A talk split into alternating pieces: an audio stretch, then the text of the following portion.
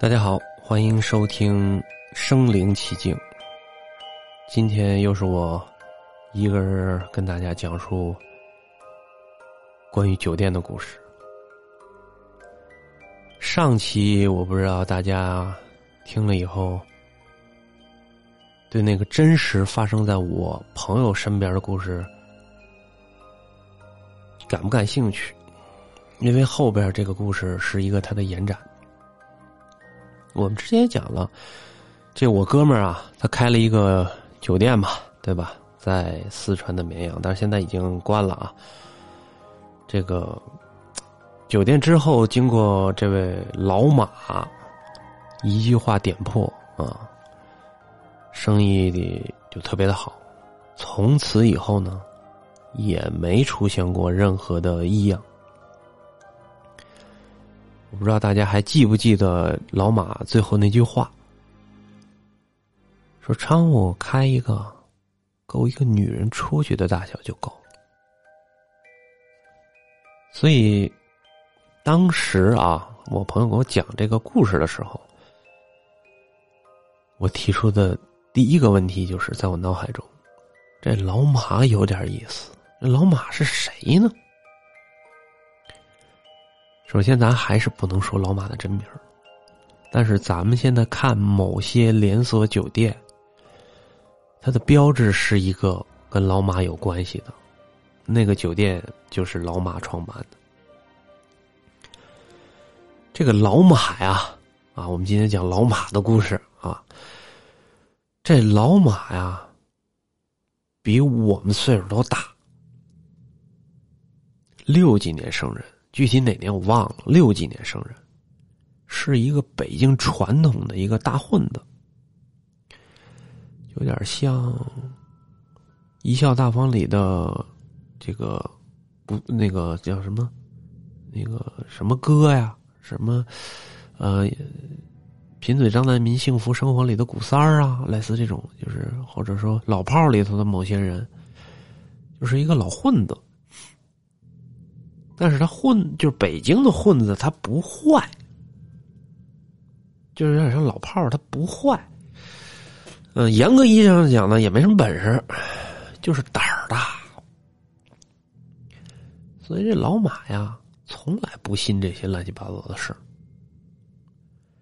话说九十年代的时候，这老马就已经三十了啊，三十多了。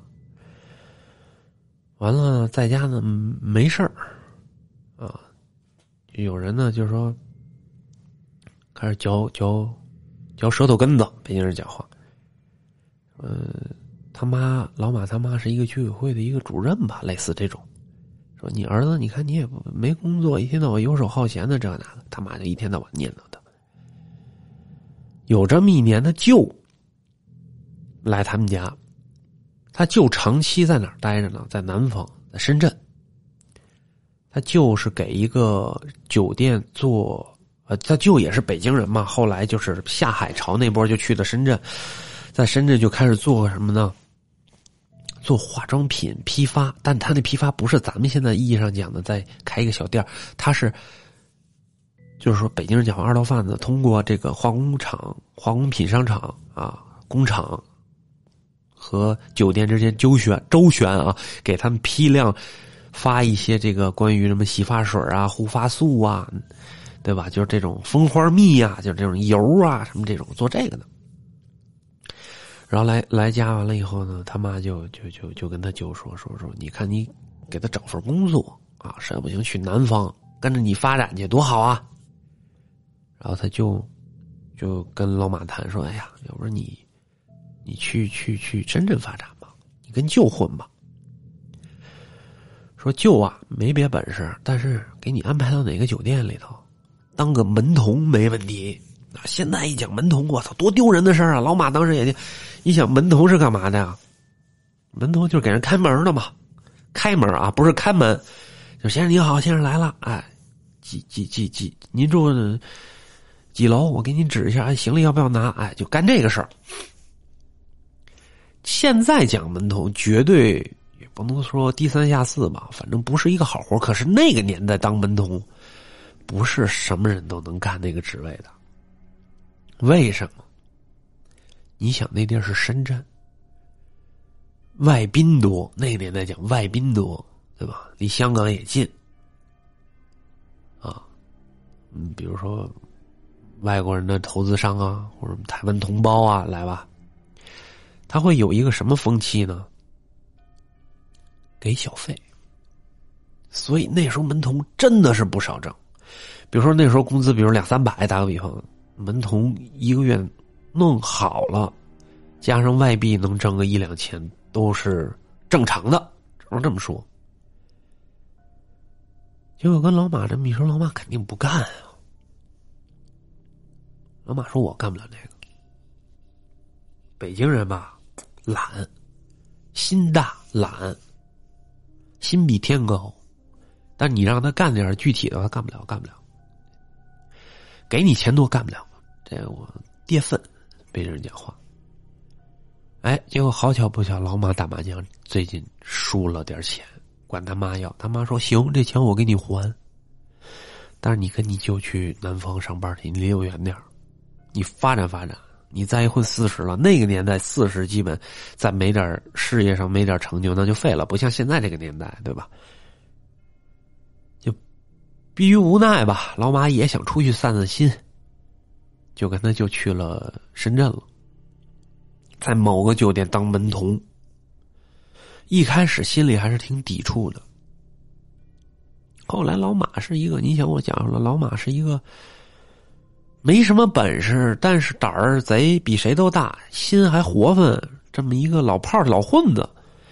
所以没过多长时间就打成一片了，而且他确实发现门童挣这个钱太容易了，就给人慢慢笑脸哎，人给给个两美金小费，有的给个五块钱小费，哎，每天晚上数钱，乐不思蜀，有点这感觉。这老马的转折也是从这一刻开始的，就你看我朋友以前做 IT 的，对吧？给人传电脑，对吧？后来也就是莫名其妙进入了酒店行业，那老马是一大混子，去了南方，哎，莫名其妙也从人生也从这一刻开始改变了。这事儿是怎么改变的呢？老马是一热心肠，有一天吧，下了班回宿舍，回宿舍完了以后，在后边的停车场碰见仨小流氓要欺负一女孩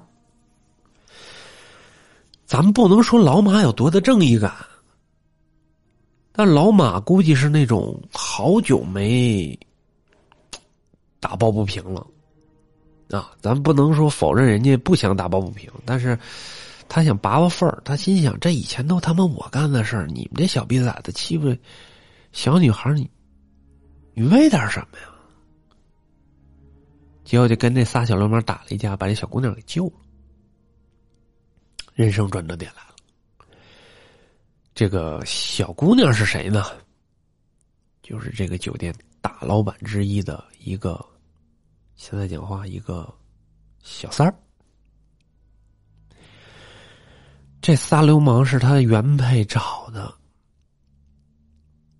啊，就是想教训教训他，给他毁毁容啊，教训教训他。这具体不知道啊，这是我们猜测啊，因为毕竟没实施成功。然后让大老板就其中一个大老板之一就就就就知道了，知道完了以后呢，就开始注意到老马了，就觉得老马这人当门童可惜了，身手可以啊，对吧？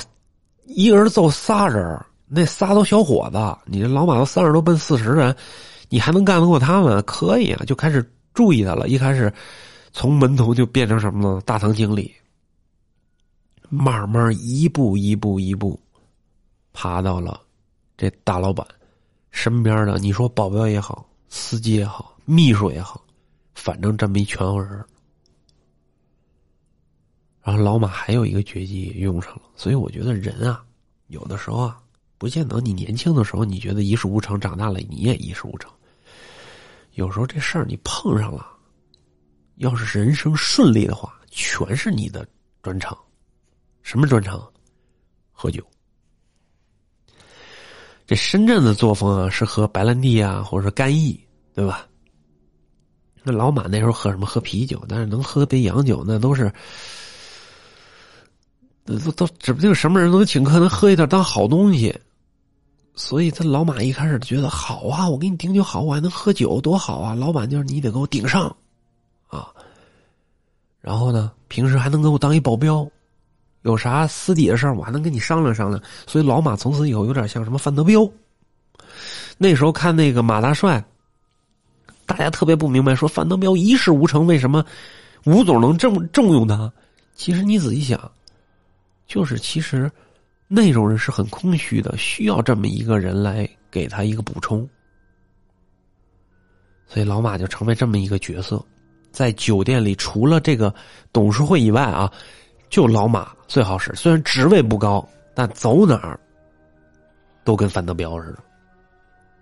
啊，点头还有哎，马哥，马哥，哎，马哥来了，马哥来了。然后这事儿呢，就发生在这个。被器重就器用就是重用之后的这么一个阶段，我想说明一下，老马到现就是那个阶段还是那种魂不吝，谁都不信，没有牛鬼蛇神，没有没有什么事儿能难得倒他的。老马一句话一个想法全都解决了，这么一个这么一个人。然后这个话就说到了什么呢？某一天，这个。大老板说：“说要去趟广州。”我说：“为什么要去广州呢？”说盘了一家酒店，那个酒店是四星的。说呢，这个价格特别合适。说想把那个盘下来，盘下来呢，想让老马过去啊，去看着，也不叫看场子吧，就去盯一下，盯一段时间，盯大概两仨月。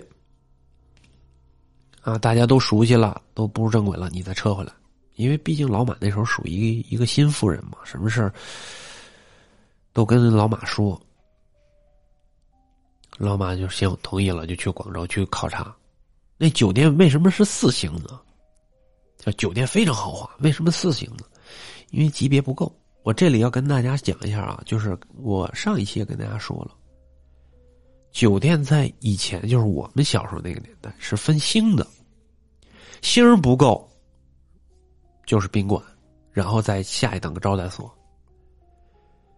但是星是有级别之分的，比如说四星跟五星，你有时候你看这酒店，哎，这酒店挺高级的，怎么才四星啊？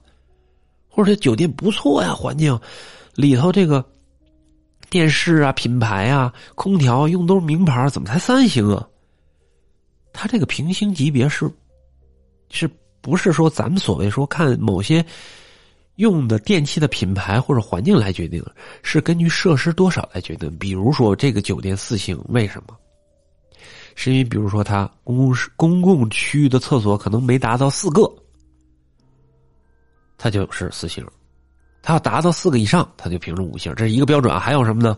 就是没有一个会议室，酒店没有一个大的会议室或者说大的。场馆，比如说有的酒店有场馆可以开，呃，发布会啊，可以接这个婚庆啊，对吧？你没有，那你所有设施高，那不行，你级别也到不了五星。或者说，像这个酒店是的，没有游泳池，大不了五星，只能是四星。结果到了这个酒店呢，考察一圈完了以后呢，发现什么呢？发现酒店主楼在最北边。然后中间是大的停车场，包括地库都有。到最南边有一个花园广场，那儿有一栋空楼，当时已经建好了的游泳池，连池子都挖好了，就是没蓄水，一直空着。谁也不知道为什么。所以老板就说：“哎，那我把游泳池给重新规划一下，我是不是就可以申请到五星了？通过这个他的关系啊，他的朋友就。”确实可以，所以他们就开始启用这个游泳池，就把游泳池灌满啊，开始准备恢复营业吧。因为他当时打听也谁也没说这个游泳池为什么没用。后来他们发现以后检修以后发现哪儿都没问题，就是没用。谁也不知道为什么，谁也没往什么风水啊什么，谁也没往那想，就可能觉得之前的这个人资金短缺了，对吧？所以把游泳池给砍了。对吧？因为游泳池的消耗是很大的，我跟大家说一个特别有意思，就是那时候我在澳澳洲的时候，我的房东，因为我们都租房嘛，学生，他后边有个游泳池，他拿大布盖上。我说你游泳池为什么不灌水自己游泳啊？他说游泳，如果你把水蓄满了，有小孩掉下去，你得负责。哎，你不灌水了吧？你这游泳池得维护。这游泳池就是老得搁点水泡着，要是它干了以后，你再搁水的话，它就容易裂。所以干脆我就给它封死，我就不用了。所以好多人说：“哎，你家游泳池真棒，那是真棒。那维护费便宜不了。经常看好多老外拿那个抄子那抄水里的那些掉的树叶什么的，那都得干活的，那不是那么简单的。咱话说偏了，再说这酒店啊，这酒店。”就把这游泳池给复原了，复原了完了以后呢，他得有一个这个，呃，试就是试用期，就谁也别想游，但是他得看看哪儿漏不漏啊，泡一泡看那个哪个管道有问题啊，或者这水是不是干净啊？这个还有这个氯氯化器，就是那个消毒消毒系统是不是都是正常啊？所以就搁那儿就就没人用。啊！结果就出现这么一天是什么情况呢？老马陪客户喝酒，回来住酒店，就不想回他那个租那房了，回来住酒店。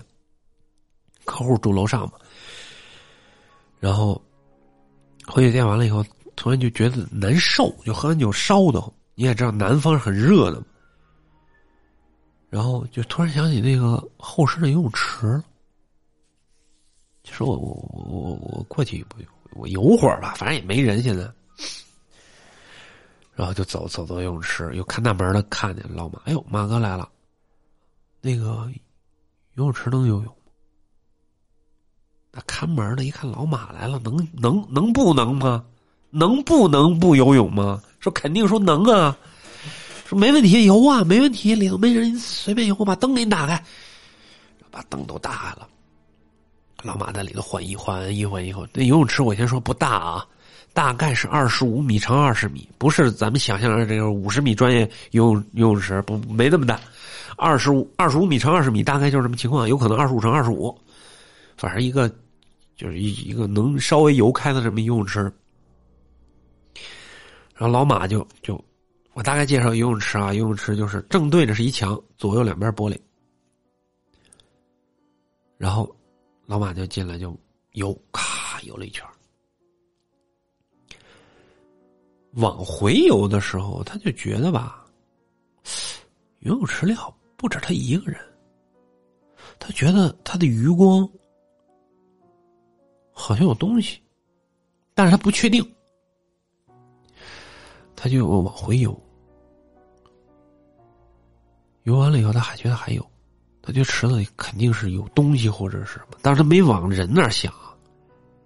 他他游完了，抬头就找，哎，没有，什么也没有。他特意站在水里头，因为那水池是一米五的，特意在水池里转了一圈，没有。然后他就又往那边游，只要他一游，他就觉得水里有东西。特别奇怪，他就来回来回游了那么几次，他就不想游了，他心里毛，然后他就起身准备上岸，上岸他就觉得后头有东西，他就回头看了一眼，他就看的是游泳池的东南角。有一个长发的女人站在水池里头，脸泡在水池里。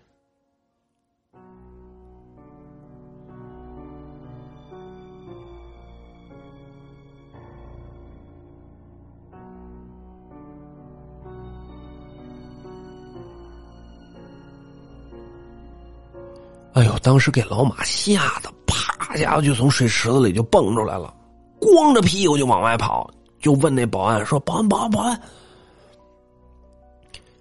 游泳池里有人吗？保安疯了，说没人啊，就您啊，这游泳池没开啊，别人我也不敢进啊，还在那拍马屁，说您来的肯定让您进，哪有人啊？老马当时觉得有点失态，因为老马是一个怎么讲呢，就是一个威信很高的人，他不能失态，你懂我意思吗？在这个地方，要不然凡事都有人嚼，就是嚼舌头、咬后舌根子，说你这点话。老马当时就反应过来，说心想：第一反应就是不能失态，第二反应是可能看错了，因为喝酒了。啊，说没事说游泳池挺好的啊，你进去。把我那衣服拿出来吧，我就不进去了。当时老马是光着屁股，没有泳裤。老马是一念之间要去的游泳池，所以又没人，所以他就裸泳。保安看着挺诧异啊，好，我给你拿去。老马就坐那琢磨，是不是看错了？你想这个。场景是很诡异的，他看见一个女的站在水池子里头，脸是泡在水池子里面，低着头，然后长发飘在水面上。他就回想是不是看错了，他就跟着保安就进去了。他心想有一个保安在那儿，我就不怕了。他还往水池里看，没有。他心想就是看错了。这事不是看错了就是有鬼，反正他妈的爱谁谁不游了，我也不回他妈的我租那房了，我我后后边酒店就是自己的酒店，我开间房就完事儿了，穿上衣服就走了，然后到了前台，哎，前台一看，哟，马哥来了，我操，那得呼上来呀。什么大堂经理啊，什么保安啊，都回来。马哥，那那那喝多了，难不了就开始拍马屁嘛，就正常那种。马哥说：“你给我开间房，我在这住今晚上。”大堂经理不不是那个前台给开了，大堂经理给开啊。大经理说：“这个马哥今儿晚人多，没好房了。就是他讲好房，不是说这个，就是就是有没有鬼那种啊？不是，就是好房，就是大套房，没有好房了。”只有标间行吗，马哥？我说行行，随便随便，我就赶紧睡，我难受。哒哒哒哒，那儿打打完了以后说：“哎，马哥，那个没大床房，那个双那个俩单独的行吗？”马哥说：“行，没问题。”开了房就上去了。进去完了以后呢，就有点就是反胃，一推门一看。看见一一双拖鞋，就在床和电视机的底下摆着，冲着外头。我操！马哥就急了，拿起电话打说：“你们这客服怎么干的活？说这个房间客人用过的东西怎么还还我这儿进来？幸亏我这要客人进来，这就得投诉。”那边说：“没有啊，您住的房间打扫完了，都看了，都没问题啊。”他说：“那我怎么啊？那年代没有手机啊，那要不然就照相了。说那我怎么进来看一双拖鞋正正冲着我，就搁在楼道中间，而且还是用过的，就急了，就借着这酒劲就就就在刚刚才再加上刚才看那个走眼那事儿，就火气全撒在这个这这这这这客服这儿了啊。”拿你的拖鞋，这我就我拖鞋就在我手里，你非得给我犟是吧？明天我再找你算账，特别生气，拿着拖鞋，梆就扔到那个电视机旁边那个垃圾桶里了，特别生气，啪就躺在床上了，躺在床上觉得恶心，恶心说不行，我得泡个澡，热水澡，我得我得透一透，就去厕所开那个热水，那个。就是浴缸嘛，开热水，咵开热水，开热水完了以后就在那刷牙，咔刷，刷完了以后，一回头一看，那水还没还没接满呢，还没接满，完了以后，他就回屋了，回屋准备什么呀？沏点热茶，哎，北京人讲话高碎，当然没有啊，酒店就是那茶。他准备在那儿泡一会儿，沏点热茶，把烟拿上。哎，他心想泡澡的时候抽着烟，喝点茶，闭着眼还舒服点结果他从厕所刚出来，他就看见那双拖鞋还是放在那个当时就有点慌了，就当时就就人就慌了，你懂我意思吗？就刚刚跟客服还那吵架说这事儿呢。他把拖鞋明明就扔在了垃圾桶里头，而且特别用力。如果你说喝酒了，他可能记错了。我觉得这在这个时刻是不可能的。他就看见那个拖鞋就放在那儿，当时他没敢去，他觉得自己眼花了。他跑回厕所，打开那个水龙头，就往脸上扑凉水，让自己清醒。他当时就是这感觉，让自己清醒，让自己清醒。然后抬头看玻璃，看自己眼睛看不见，你知道吗？因为他屋里不是弄着那个热水缸，他蒸汽上来了吗？他就拿手擦玻璃，擦完玻璃以后就看那眼睛通红啊，脸色煞白，还扑水还弄。他弄的这个过程中，突然发现镜子折射出浴缸里头。有一个女的，把脸扎在了浴缸里头，头发散着。